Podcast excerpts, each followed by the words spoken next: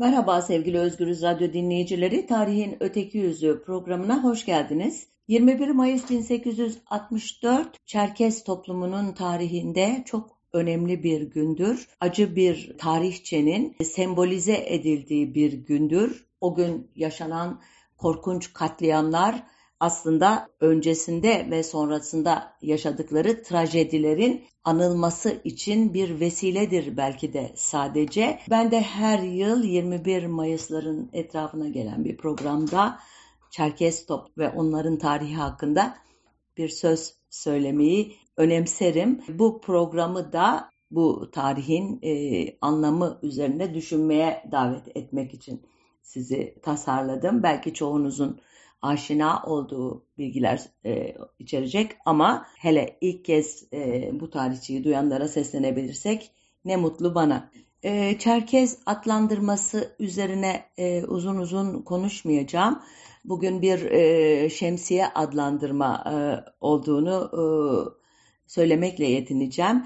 Ee, Osmanlı kaynakları e, 13. yüzyıldan itibaren Kafkasya halklarından Adigelere, 17. yüzyıldan itibaren de Abhazlar, Ubıhlar, Dağıstanlılar, Çeçenler, İnguşlar veya diğer Müslüman Kafkasyalılara Çerkez demişler. Bugün e, Çerkez deyince esas olarak Adigeler anlaşılıyor. Kabardey, Abze, Bijedu, Şapsı, Besteney, Hatukay, Cemguy gibi boylardan oluşan e, Adigelerin milattan önce 6. yüzyıldan bu yana Azak denizini Karadeniz'e bağlayan Kırım Boğazı'ndan Gürcistan'a kadar uzanan ve Kafkasya diye anılan bölgenin kıyı şeridinde yaşadığı e, kabul ediliyor. E, bu tarihçinin daha öncesini çok iyi bilmiyoruz ama otokton yerli halklarından olduğunu söylemek e, mümkün. 4. yüzyıldan sonra Hristiyanlıkla tanışan bu Adigelerin bir bölümü 8. yüzyılda Bizans'tan kaçan yaklaşık 20 bin Yahudinin Kafkasya'ya yerleşmesi ve en azından yönetici sınıflarının Yahudi olduğu e, düşünülen e, Musevi Hazar Krallığı ile kurulan ilişkiler sonucu bir bölümünün Museviliği, e, Yahudiliği seçtiğini söylüyor kaynaklar. Çerkezlerin genel olarak İslamiyetle tanışması 18. yüzyıl gibi geç bir tarihte oluyor. Hanefi mezhebine giriyorlar Sünniliğin biraz önce adını andığım ama Çerkez olmayan Dağıstan ve Çeçen İnguş bölgelerinde ise daha sonradan e, Şafiliğin güçleneceğini biliyoruz ki Hanefilikten önce girmiş bölgeye Şafilik İran e, üzerinden muhtemelen. Bugün e, Çerkez e, diye adlandırılan toplumların çok önemli bir bölümü Rusya Federasyonu'nun içerisindeki Adigey, Abazya, Karaçay, Çerkes, Balka, Kabardey, Balkar, Osetya, Çeçenya, İnguşya ve Dağıstan bölgelerinde yaşıyorlar ama çok büyük bir nüfus da biraz sonra anlatacağım tarihçenin bir devamı olarak Anadolu topraklarında yaşıyor. 1774 Küçük Kaynarca Anlaşması ile Kırım'ın Osmanlı Devleti'nden kopması, 1783'te de Çarlık Rusyası tarafından işgal edilmesi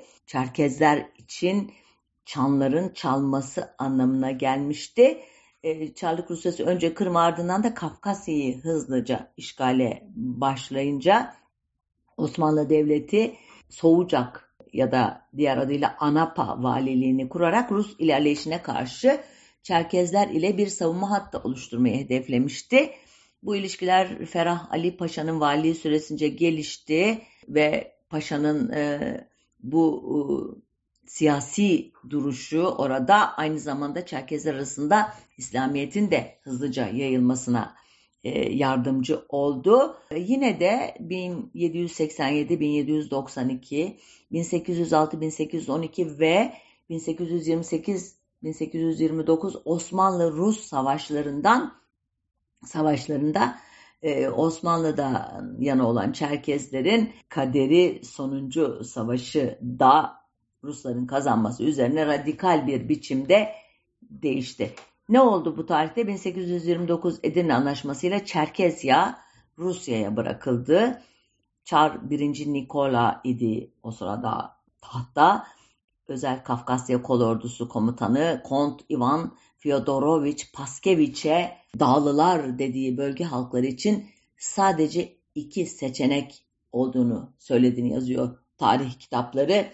Bunlardan ilki dağlı halkların ebediyen itaat altına alınması, ikincisi itaat etmeyenlerin yok edilmesi idi. Bu siyaset ileriki yüzyıllarda somutlaşmaya başlayacak. Nasıl? Rusya e, önce 1837-39 arasında Kuban Nehri ve kolları boyunca kale ve karakollar inşa etti ve böylece e, Çerkez toplumlarının yani Adigelerin dış dünya ile e, batıdan irtibatını kesti. Bu nedenle 1839 yılında e, yaşanan kıtlıkta bölge halkları büyük zarar gördü. 1840'larda tırnak içinde e, söylüyorum Çerkez toplumunun adlandırmasıyla Baltalı Rus askerleri dağlıların bütün bağ ve bahçelerini yok ederek e, onların yaşam koşullarını e, zorlaştırmaya devam ettiler. Elbette böyle ağır bir baskı altında olan Çerkez toplumu 1853-1856 Kırım Savaşı sırasında topraklarını Ruslara kaptırmamak için hem Osmanlılardan hem de İngilizlerden yardım almaya çalışınca Rusya'nın tepkisi iyice sertleşti. E, Kırım Savaşı'nı kaybeden Çarlık Rusyası ciddi bir prestij kaybına uğramıştı elbette.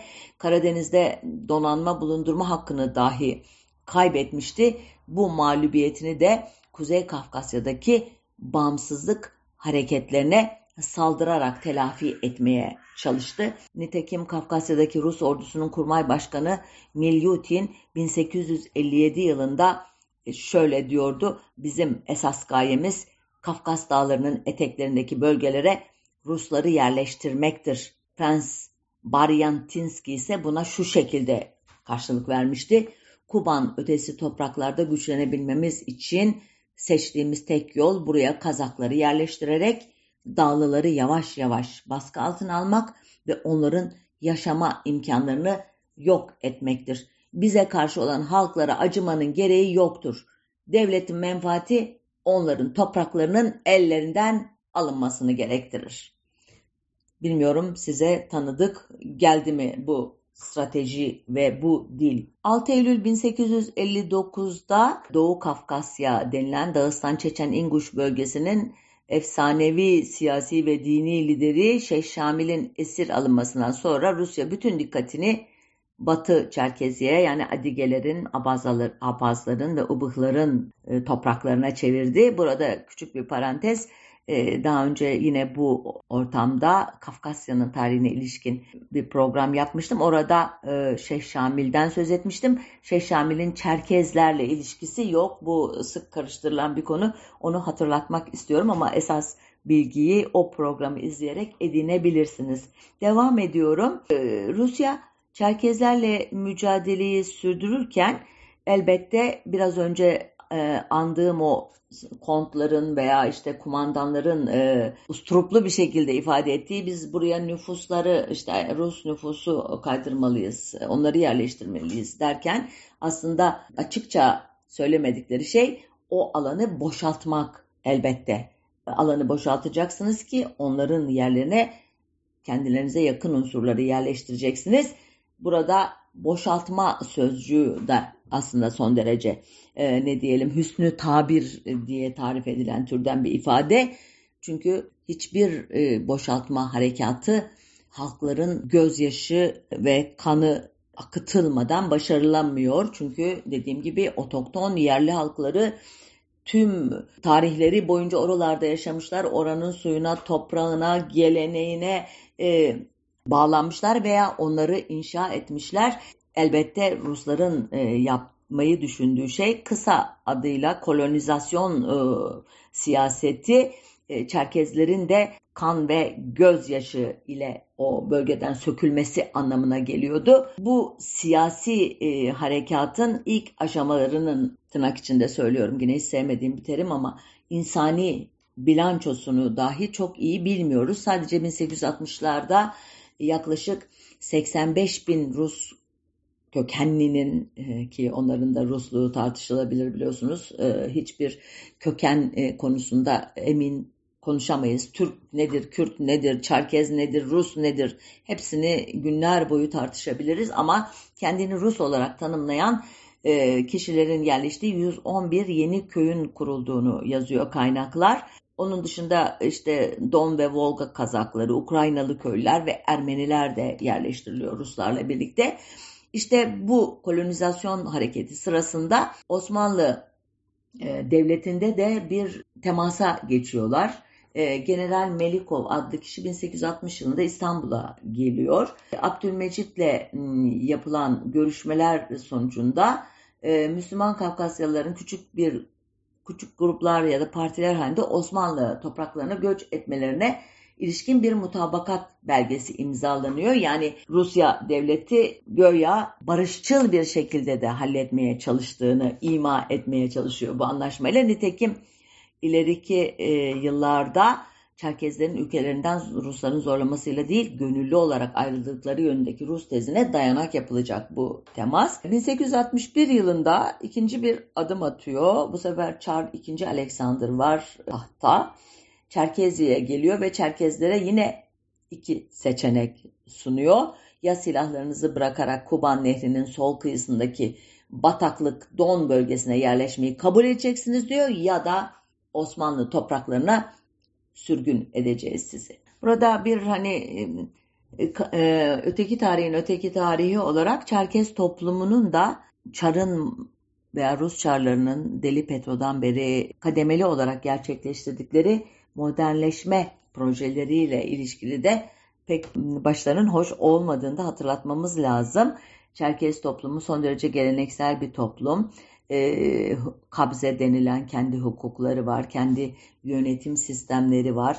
E, devletleşme konusunda e, oldukça e, farklı dinamikler e, içinde yaşıyorlar ve elbette Rus Çarlığı'nın merkezileştirme politikaları e, sadece onların e, siyasi oluşumlarına veya toplumsal liderlerinin statülerine yönelik bir saldırı değil, aynı zamanda e, toplumsal e, ilişkiler ağına da yönelik bir saldırı. Ancak bunlar arasında biri var iki e, kölelik den biraz hallici olan serflik rejimi Çerkes ekonomisinin içinde çok önemli bir rol teşkil ediyor. Rusya'da da serfliğin kaldırılması yönünde önemli bir baskı var. Gerek entelijansiyasından gerek e, modernleşmeye kapı açmış olan aristokrasisi yönünde. Bu açıdan e, Çerkezler e, Çar'ın onlara dayattığı siyasaların ikisini de beğenmiyorlar elbette ve bağımsız bir devlet kurduklarını ilan ediyorlar. İşte bu Rusya'nın askeri açıdan Çerkezi'ye yönelik saldırılarının şiddetlenmesine neden oluyor. 1862-1864 arasındaki e, kanlı Rus-Çerkes savaşlarından sonra Rus ordularının Mızımtan Nehri civarında Kabaada nihai zaferi kazandığı 21 Mayıs 1864 günü bu kanlı süreci sembolize eden tarih olarak Çerkezlerin yüreğine ve beynine nakşedildi. 27 Temmuz 1864'te Kafkasya Genel Valisi Mihail Nikolayevich Romanov 1567 yılında Çar 6. Ivan'ın başlatmış olduğu Kafkas Rus savaşlarının bittiğini belirten belgeyi imzaladıktan sonra ise başka bir kanlı süreç başladı Çerkes halkları için. Mal varlıklarının yükte ağır kısmını asıl olarak da sürülerini yanlarında götürmemeleri için dağlıların karayoluyla göçü yasaklanmıştı Dolayısıyla sürgünler Karadeniz kıyılarına yöneldiler. 1864 öncesinde Osmanlı Devleti'nin kıyılarından Rus sahillerine kayık ve sandalların gitmesi yasak iken Trabzon'daki Rus konsolosu Çerkezistan ve Abazistan sahillerinden muhacir nakletmek isteyenlere açık pasaport vermeye başladı. Bu arka planda iki devlet arasında bu konuda bir e, görüşmeler yapıldığının işareti idi ve Rus kolonizasyonu e, Çerkezlerden arındırılmış Kafkasya için e, kolları sıvadığında hayatta kalan az sayıdaki Çerkez içinde Osmanlı Devleti'ne doğru çıktıkları ölüm yolculuğundan sağ kurtulmak için her türlü olana kullanmak dışında başka bir yol kalmamıştı. Üstelik bu süreçte Rusların en büyük yardımcısı bazı Adige Şapsı, Abhaz ve e, diğer e, Çerkes gruplarından komutanlar ve toplum liderleriydi. Aç ve çıplak yığınlar başta Taman, Tuapse, Anapa, Novorossiysk, Tzemez, Soçi, Adler, Sohum, Poti, Batum limanları e, başta olmak üzere sayısız liman, iskele ve koyda kendilerini yeni yurtlarına götürecek tekneleri, gemileri beklemeye başladılar. Bu bekleyiş bazen günler, bazen aylar, bazen ise bir yıl sürdü. Bu yüzden daha ilk aylardan itibaren kadınlar, çocuklar ve güçsüz olanlar açlık, hastalık ve soğuktan kitlesel olarak ölmeye başladılar rejimin Kafkasya politikalarına hak veren Adolf Berge adlı çarlık bürokrati bile şöyle yazacaktı hatıratına. 17 bin dağlının toplandığı Novorossiysk koyunda gördüklerimi unutamayacağım. Hristiyan olsun, Müslüman olsun, ateist olsun onların durumlarını görenler mutlaka çöker ve perişan olurdu. Ruslar Çerkezlere, hayvanlara bile yapılmayacak şeyler yaptılar şu gördüğüm olayları kağıda gözyaşım damlamadan nasıl yazacağım? Kışın soğuğunda, kar, yağmur altında, evsiz, yiyeceksiz ve elbisesiz bu insanları tifo ve çiçek hastalığı da iyice kötüleştiriyordu. Anasız kalmış bebekler ağlaşıyor, aç bebekler ölmüş annelerinin göğüslerinden anne sütü arıyorlardı. Genç bir Çerkes kadını paçavralar içinde açık havada ıslak toprağın üzerinde iki yavrusu ile birlikte uzanmış, biri ölüm öncesi çırpınışlarla yaşamla mücadele veriyor, diğeri ise soğuktan kas katı kesilmiş annenin göğsünden açlığını gidermeye çalışıyordu. Binlerce insan göz önünde ölüp tükeniyordu ve böyle manzaralara sık sık rastlanıyordu dinsel bağnazlık, Rusya'ya karşı nefret ve Osmanlı cennetiyle ilgili vaatler milleti bu duruma getirmişti diyerek bu korkunç tablodan sorumlu tutulmalarını da engelliyor Rusların ve kabahati mağdur gruplarına atıyor çok tanıdığımız bir davranış şekliyle. Peki Çerkez halklarını e, büyük bir e, hızla Osmanlı topraklarına taşıyan Osmanlı e, gemicilerinin hali ne idi? Bir başka kaynaktan e, okuyorum. Osmanlı gemicilerinin gözü doymuyordu. 50-60 kişilik yelkenlilere 300'den fazla sürgün Kafkasyalıyı balık istifi dolduruyorlardı. Biraz su ve azıktan başka yanlarına hiçbir şey alma özgürlükleri yoktu. 5-6 gün denizde kalındığında suları ve azıkları biten salgın hastalıkların zayıflattığı sürgünlerin birçoğu yolda ölüyordu. 600 kişiyle yola çıkan bir gemiden denizi aşıp sağ olarak karaya çıkabilenler yalnızca 370 kişiydi. Nusret Bahri gemisine Tısemez'den 470 kişi bindirilmişti. Fırtınaya yakalanıp kayalara vuran bu gemiden yalnızca 50 kişi kurtulabildi. Peki İstanbul bu duruma ne diyordu? Osmanlı İmparatorluğu dinsel, politik ve askeri nedenlerle bu Kafkasyalı halkların topraklarına doğru gelmesinden memnun görünse de devletin en azından mali olanakları bu göçü kaldıracak durumda değildi. Aslında daha 1860 göçlerinde İstanbul'da işler çığırından çıkmıştı. Bu yüzden daha sonraki yıllarda mültecilerin İstanbul'a sokulmaması, Anadolu'da tutulması kararlaştırılmıştı. Bu amaçla Sinop, Samsun ve Trabzon'da karşılama istasyonları kurulmuştu. Ancak alınan önlemler bu 1864 göçlerinin e, büyüklüğü ve sorunları karşısında çok yetersizdi. Nitekim Trabzon'daki Rusya konsolosu Moşnin şöyle yazıyordu merkeze. Sürgün başladığından beri Trabzon ve çevresine getirilen göçmen sayısı 247 bin kişiye varmıştır. Bunlardan 19 bini yaşamını yitirmiştir. Şu anda kamplarda 63.290 kişi vardır. Burada o günlük ortalama ölüm sayısı 180-250 kişidir. tifo vahim boyutlardadır. Bunun gibi pek çok rapor var merkeze yazılmış.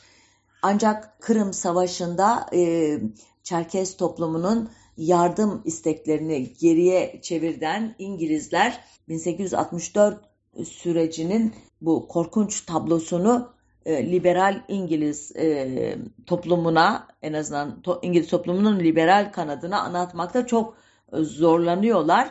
Bu açıdan da parlamentoda önemli tartışmalar yaşanıyor. Örneğin Anstey adlı bir e, parlamenterin e, İngiltere ile ticari ilişkiye girmeye inandırılmış İngiliz yandaşı yapılmış olan Çerkezi'ye ihanetle suçluyorum Sayın Lord Palmerston'u dediğini ve e, Hindistan'daki çıkarlarımızla beraber bağımsız Kuzey Kafkasya'yı bilerek ve iterek Ruslara teslim ettiğiniz için aynı zamanda İngiltere'ye de ihanet ettiniz diye suçladığını e, biliyoruz.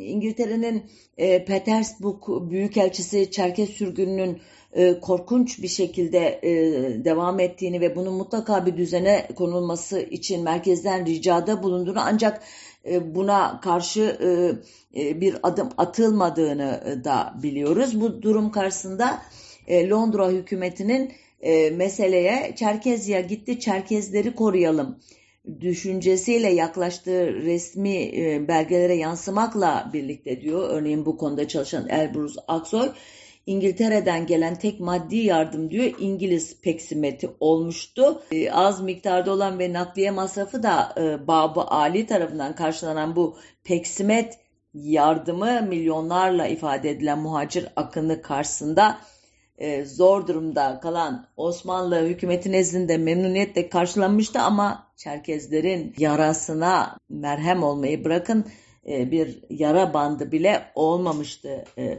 elbette. Sonuçta bu kısa sürede yani Mayıs ile Temmuz arasındaki kısa sürede dahi e, kaynaklar Trabzon'da 180 bin, Samsun'da 150 bin kadar sürgünün karaya çıktığını, e, bu rakamlara yasal olmayan şartlarda ya da e, kayıtlı, kuyutlu, belgeli olmayan yollarla gelenleri de eklersek sayının en az sadece bu bölge için 350 bine mini aştığını ya da 400 bine ulaştığını tahmin ediyorlar. Sadece yine Trabzon'da hastalık, açlık ve sefalet yüzünden 35 bine yakın Çerkez Mayıs-Temmuz aylarında 1864'ün hayata veda etmişti.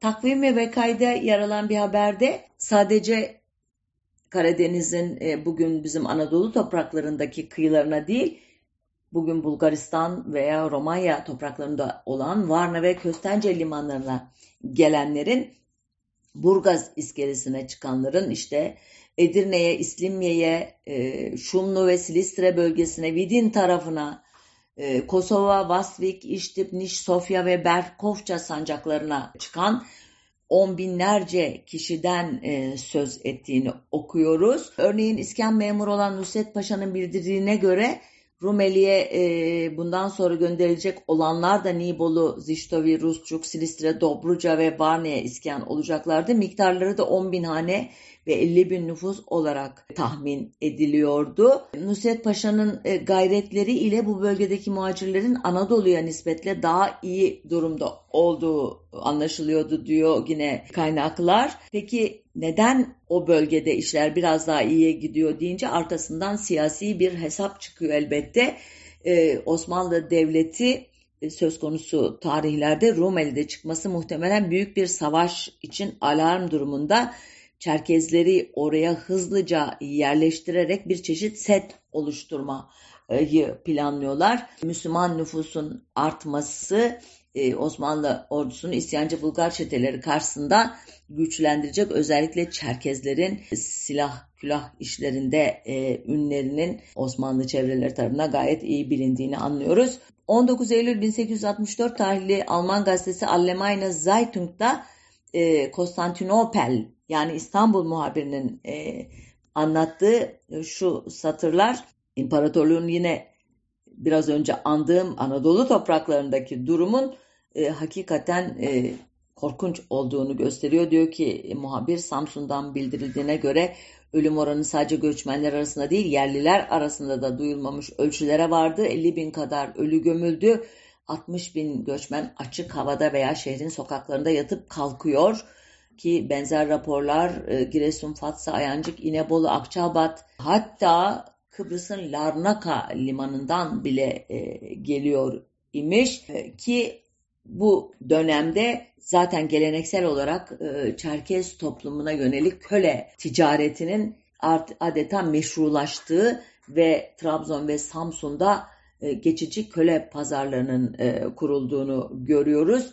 Tahmini rakamlara göre sadece 1864-67 arasında 150 binden fazla Çerkez köle alınıp satılmış idi. 1867 yılında bir yıl önce ayaklanan ancak yenilen Abhazların göçü başladı. İngiliz konsolosu Gifford Palgrav 17 Nisan 1867 günü tüm Abazya'yı dolaştım. Rus olmamaktan başka bir suçu olmayan Abhaz halkının böylesine yok edildiğine ve ülkenin tahrip edildiğine tanık olmak çok acı verici diye rapor etmişti durumu merkeze. 22 Haziran 1867 tarihli bir başka e, İngiliz raporunda Osmanlı ülkesine gönderilen Abhazların toplam sayısı olarak 3358 hanede 19342 kişi göç etti deniyordu. Abhazlar e, imparatorluğun Balkan topraklarına yönlendirilmişti doğrudan. Çünkü Rusya e, Abhazların Rusya'dan uzak yerlere yerleştirilmesini istemişti. Anadolu işleri ise daha önce buraya iskan edilmiş Çerkezlerle Apazların veya Maraş yöresinin kadim halkı Ermenilerle Apazların çatışmasından korkulduğu için tercih edilmemişti. Bazı kaynaklarda Apazların Viranşehir, Karahisar'ı sahip Kütahya, Saruhan, Denizli, Menteşe, Niğde, İçel, Maraş, Kayseri, Divri, Koçgiri, Halep, Urfa, Alanya, Burdur yani aklınıza gelecek Anadolu'nun belli başlı bütün yerleşimlerine dağıtıldığına dair bilgiler içermekle birlikte dediğim gibi esas olarak onların yurdu olarak seçilen bölge Balkan coğrafyası idi. Elbette sadece Rusların isteği değil idi bu yönlendirmenin nedeni Osmanlı e, Devleti'nin biraz önce sözünü ettiğim çıkar hesabı idi. 1867-68'de ee, bağımsızlık yanlısı Bulgar çetelerine karşı mobilize eden Çerkez çeteleri, jandarma birlikleri ve düzenli Osmanlı ordusu tarafından bir türlü bastırılamayan ayrılıkçı isyanların önlenmesinde e, büyük rol oynaması bekleniyordu. Bunun karşılığında ise bu halkların e, farklı kültürleri, göya yerli halka bir şekilde kabul ettirilecekti. Yani bu hizmetlerinin bedeli olarak da onların e, toplumsal kabulü için merkez bazı adımlar atacaktı. E, bu konuya aslında arada böyle geçerken değiniyorum ama e, dediğim gibi e, Bulgarlar Slav olmaları, Rusça'ya benzer dilleri ve Ortodoks olmaları sebebiyle Çerkezleri e, bir nevi Rus olarak algılamışlardı. Elbette Osmanlı e, toplumu içinde bu negatif bir özellikti. Dediğim gibi e, Çerkezlerin ve Abhazların e, işte özel olarak Bulgar çetelerine karşı mücadelesi bir anlamda kardeş ka şeyi kavgası ya da işte bir halkın kendi üyeleri tarafından arkadan bıçaklanması olarak görülüyordu Bulgar tarafında ve Osmanlı tarafı da elbette böyle e, büyük bir fedakarlık yapan bu yeni gelenleri bir anlamda e, bağrına basmak zorunda hissedecekti. E, elbette bu tam olarak e, böyle olmadı. Nitekim 1872'de İstanbul'daki Rusya konsolosu Ignatiev'e verdikleri bir dilekçedeki şu satırlar e, Çerkez ve Abhaz mültecilerin kısıldıkları kapana dair önemli ip uçları içeriyor. Sekiz yıldır beylerimiz eziyet çektirerek bizi akıl almaz bir esaret altında tutuyorlar. Yapılan hataların ağırlığını itiraf ederek 8500 aile adına aşağıda imzası olan bizler Çar II. Alexander'ın yüksek himayesinden yararlanmak için vatanımıza geri dönmemize izin verilmesini rica ediyoruz. Bunun için her türlü fedakarlığa hazırız. Çar'ın e, bu dilekçeye cevabı kısa ve net oldu diyor kaynaklar. Geri dönüş söz konusu bile edilemez. İşte bu tarihlerde Osmanlı tahtında Sultan Abdülaziz vardı. Onun döneminde Çerkez toplumu toplumsal entegrasyonu sağlamak için aslında çok gönüllü olmasa da ilginç bir adım attı. Daha önceden köle tüccarlarının Çerkezye sahillerinden kaçırarak e, köle pazarları yoluyla İstanbul'a doğru akıttıkları Çerkez kızları bu sefer bir anlamda toplumsal e, barışı sağlamak için sarayda yer almaya başladılar. Bir kısmı gönüllü de olabilir bu saray mensupluğunun ve bu Çerkez kızları padişah ailelerine evlatlar vermeye başladıkça da Osmanlı hanedanının akrabaları olarak görülmeye başladılar. Onlar da bu statülerini e, kendi toplumlarının lehine olmasa bile doğrudan en azından Çerkez adının daha saygın, daha muteber bir isim olmasını sağladılar. Hatta bazı e, klasik tarihçilere göre bir zamanlar işte Osmanlı Devleti'nin yıkılmasına neden olduğu ileri sürülen o kadın e, hükümdarlar saltanatı Abdülaziz döneminden itibaren Çerkez kadınlarının iktidarı şeklinde tezahür etti. Çarlık e, Rusyası'na gelirsek tekrar. Çarlık Rusyası 1877'ye kadar doğuda Kafkas dağlarına, batıda ise Tuna Nehri'ne ulaşmıştı. Balkanlardaki Slav halkların haklarını koruma bahanesi ile 24 Nisan 1877'de Osmanlı Devleti'ne savaş açtı. Bu savaş biliyorsunuz e, çok e, önemli bir dönüm noktası Osmanlı tarihinde 93 Harbi diye anılan bu e, savaş Çerkezler için de çok kutsal bir misyonu ifade ediyordu. Kafkasya'da kaybettiklerini nin intikamını almak isteyen Çerkezler özellikle Balkanlarda ve Kafkas cephesinde gönüllü olarak Osmanlı ordusuna e, katılacaklardı. Bu konuda önemli çalışmaları olan Kezban Acar'ın aktardığına göre Balkan cephesinde görev yapan General Fedor Konstantin Gerşalman hatıratında e, savaş yıllarında Balkan Hristiyanlarını öldürenlerin özellikle başıbozuklar ve Çerkezlerden müteşekkil düzensiz birlikler olduğunu vurguluyor ve bunların Bulgar köy ve kasabalarını yağmaladıklarını, buradaki halkları katlettiklerini ve başka yerlere göç etmeye zorladıklarını yazıyordu. Gerşelman'a göre başıbozuklar sadece Ruslar için değil, Türkler, Müslümanlar için de bir sorun teşkil etmekteydiler. Oradan bir cümle okuyayım en azından hatıratından. Şumla'ya geldiğimiz gün askeri mahkemenin raporuna göre eski cumada bazı Çerkeslerin soygun ve cinayet yüzünden asıldıklarını duyduk. Genel olarak Şumla'da ve Varna'da Türk askeri yetkilileri zor baş ettikleri Çerkeslerin ellerindeki silahları toplatmaya başladılar. Buradan anlıyoruz ki böyle hani onları bir savunma hattı oluşturmak için belli yerlerde istihdam eder iken elbette Çerkez toplumunun e, kendi e, öz liderleri vasıtasıyla yeni geldikleri bu ülkede de kendilerine bazı iktidar alanları kurmayı en azından denedikleri anlaşılıyor. Bu 1877-78 e, Osmanlı-Rus Savaşı bir dönüm noktası demiştim demin hatırlarsanız. Bu savaştan Osmanlı devleti mağlup olarak ayrıldı. Doğu, Ruslar doğuda Erzurum'a, batıda ise İstanbul Yeşilköy'e kadar ilerlediler. 31 Ocak 1878'de Edirne mukamelesi, 3 Mart 1878'de Ayastefanos Anlaşması imzalandı.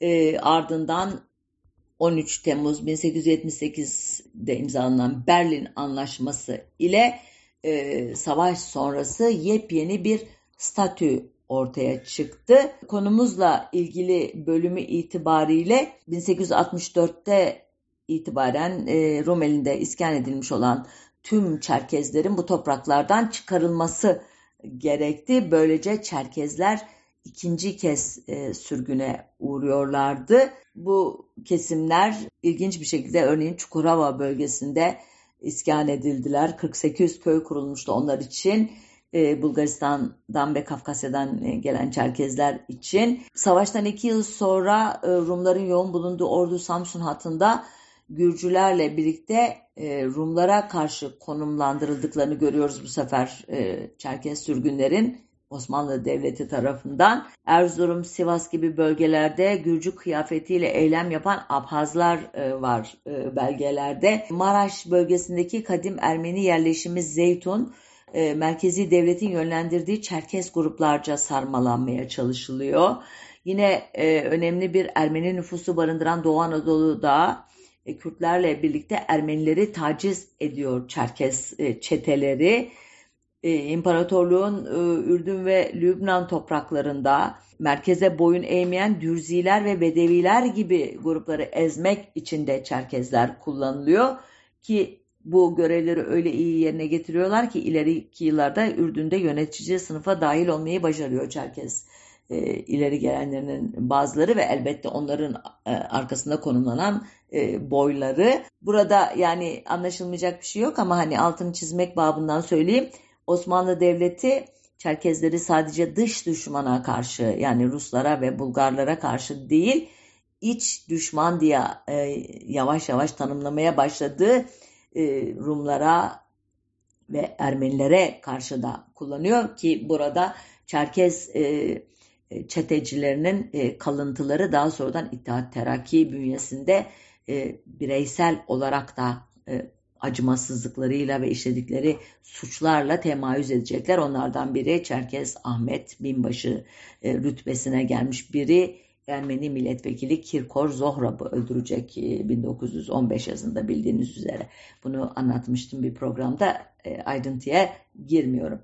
Ancak e, sadece askeri e, becerileri ve maharetleriyle değil elbette biraz önce andığım üzere yine saraydaki varlıkları ile de Çerkez toplumu Osmanlı elitleriyle e, hemhal olmaya devam ediyor. İkinci Abdülhamit'in annesinin Çerkezlerin Şapsı boyundan olduğu, hanımları ve cariyelerinin de Çerkez olduğundan söz edenler onu Çerkez Sultan olarak niteleyerek e, güçlü bir aidiyet ilişkisi kuruyor ki hala günümüzde Çerkes e, toplumları arasında bu saygınlığı devam eder e, 2. Abdülhamit'in. 2. Abdülhamit dönemiyle alakalı olarak en çok tartışılan konulardan biri de Hamidiye alayları içerisindeki Çerkes e, varlığıdır. Gerçekten de Abdülhamit e, bazı Çerkez e, ileri gelenlerine önemli roller vermiştir bu alaylarda. Elbette Çerkez toplumu da kendi içinde de büyük bir dönüşüm geçirdi. Anadolu topraklarındaki hayatında ya da Osmanlı Devleti bünyesindeki e, iskanı sırasında genel olarak görece homojen gruplar olarak yerleştirildikleri Batı Anadolu ve Orta Anadolu'da fazla sorun yaşamadılar ama e, Sivas'ta veya Adana'da Afşarlar gibi Türkmen aşiretlerinin yaz-kış göçleri arasında maddi zararlara uğradılar. Ayrıca Akdeniz'in sıcak iklimi de Çerkezleri çok zorladı. Batı Karadeniz bölgesinde Gürcülerle Çerkezler ve Abazlar arasında çatışmalar yaşandı. Daha sonra Çerkezlerin e, bir bölümü e, Suriye, Filistin ve Ürdün'e kaydırılırken bu yeni göçler daha önce göçmüş olanların sosyal ve ekonomik durumlarını etkiledi elbette. Ancak kendi içlerinde belli e, hiyerarşik e, dizilimleri olduğu için onlara çok hakim değilim ben. Ama sonuç olarak herkes kendinden daha alt seviyede gördüğü bir başka boyu denetimi altına almaya çalıştı ve onların da bir kısmı bu denetimler sırasında asime asimile oldular. Örneğin Ubuhlar Adigelerin e, içinde asimile oldular. Bu e, şeyde e, minval içerisinde Osmanlı Devleti'nde 1908 ihtilali dediği bazılarının benim 1908 restorasyonu dediğim önemli olay yaşandı. 23 Temmuz 1908'de İttihat, Terakki ve Taşnak İttifakı 2. Abdülhamit'e 1877 e, yılında e, rafa kaldırdı, anayasayı tekrar ilan ettirdi ve böylece padişahın yetkilerinin sınırlandığı, parlamentonun yetkilerinin biraz daha arttığı yeni bir e, döneme geçildi. Bu yeni dönemde elbette 2. Abdülhamit iktidarıyla gerek ailesel ilişkiler, gerek Samidiye alayları ya da başka ilişkilerle yakın bir temas içine girmiş olan Çerkezler itibardan e, gözden e, düşer iken e, yeni ittifaklar kurmayı başaranlar yeni dönemin hakimi İttihat Terakki ile temas içine girenler Çerkez toplumu için yeni bir alan açmaya başladılar. Aslında 2. Abdülhamit'in baskıcı yönetimi Çerkez elitlerinin alfabe geliştirme, edebiyat eserleri veya gazete yayınlama girişimlerini engelliyordu. E, Abdülhamit'in sansürüne takılıyordu diğer e, toplulukların faaliyetleri gibi ama İttihatçılar en azından ilk başlarda kısmi özgürleştirmeyi sağladığı için Osmanlı sisteminde Çerkez entelijansiyası da kendi siyasi ve sosyal örgütlenmelerini oluşturarak e, var olmayı deneme cesareti buldular en azından. E, bunlardan e, biri 17 Kasım 1908'de İstanbul'da Çerkez Asker Bürokrat ve Aydınları tarafından kurulan Çerkez İttihat ve Teavün Cemiyeti. Cemiyetin kurucuları arasında e, çok önemli Çerkez askerleri veya sivil bürokratları var. Cemiyetin başkanı Osmanlı ordusunun önde gelen isimlerinden Mareşal Mertet Abdullah Paşa, diğer üyeler Mareşal Berzek, Zeki Paşa, Gazi Muhammed Fazıl Paşa ki kendisi Şeyh Şamil'in oğlu, Puh Nazmi Paşa, Şahlı Osman Paşa, hepsi paşa paşa paşa. Bu askerlerin yanı sıra Çerkezce dilli grameri üzerine ilk eserleri veren aydınlardan Terket Ahmet Cavit Paşa var e, Kafkas Tarihi ve Kadim Kafkasya gibi eserleri kaleme alan Met Çunatko İzzet Paşa var. Tarihte Kafkasya adlı kitabın yazarı İsmail Berkok var.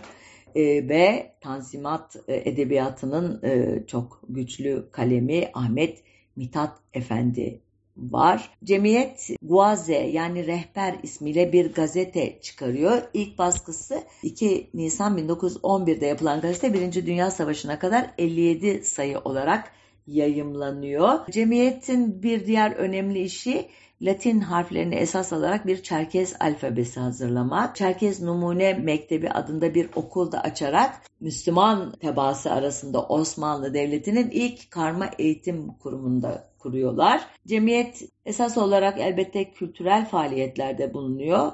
Ee, sadece Osmanlı ülkesinde değil Kafkasya'da da Çerkez mekteplerinin açılması için çaba gösteriyor. E, bir yan kuruluş olarak yine erkekleri tarafından muhtemelen örgütlenmiş olan Çerkes Kadınları Teavün Cemiyeti de var. Bu cemiyetin kadınlar tarafından çıkarıldığını gayet iyi bildiğimiz Diyane adlı dergisi ise geç dönem Osmanlı kadın hareketi içerisinde önemli bir yere sahip olacak. Çerkez İttihat ve Teavün Cemiyeti'nin pek e, üzerinde durulmayan, e, belki yüksek sesle dillendirilmeyen bir başka amacı da Çerkezlerin anavatan Kafkasya'nın bağımsız olması. Bu konuda aslında e, Osmanlı Devleti'ni rahatsız edecek bir husus yok ama biliyorsunuz her bağımsızlık e, fikriyatı Osmanlı tebaası başka halkları kışkırtacağı için genel olarak bütün e, devletler gibi Osmanlı Devleti de e, kendi döneminin diğer devletlerin içerisinde de olsa bu tür hareketlerin teşvik edilmesine pek hoş bakmaz. Bugün aynı şey ulus devlet sistematiği içinde geçerli. Bazen denir işte niye şu şu şu ıı, devletler ıı, bütün liberal söylemlerine insan hakları, demokrasi gibi standartlara bağlı olduklarını belirttikleri halde Türkiye'deki Kürtlerin en azından kendi kaderini tayin hakkının en yumuşak, en e, ne diyeyim alt seviyedeki formları için bile kıllarını kıpırdatmaz diye sorulduğunda onlara hep şunu söylerim. Çünkü kendi e, devletleri içerisinde de Kürtler gibi talepler geliştiren başka gruplar bundan cesaretlenir. Bunu kapı açmamak için hep temkinlidir ulus devletler. Konuyu dağıttım. Tekrar Çerkezlere dönüyorum. Dediğim gibi bu bağımsızlık e, faaliyetleri elbette çok alt perdeden ve son derece sınırlı bir alanda gerçekleşmişti. Ama 1918 Eylül'ünde e, Rusya'da gerçekleşen e, 1917'de gerçekleşen Bolşevik devriminin etkisiyle pıtrak gibi ortaya çıkan şura hükümetlerinden birisi de Kafkasya'da ortaya çıkmıştı. Bağımsız Kuzey Kafkasya Cumhuriyeti adı altında hatta Osmanlı Devleti tarafından da tanındığı iddia ediliyor ki bu konuda şüpheliyim. Böyle bir oluşuma da destek vermişti İstanbul'daki cemiyet. Evet 1918 sonrası ayrı bir hikaye.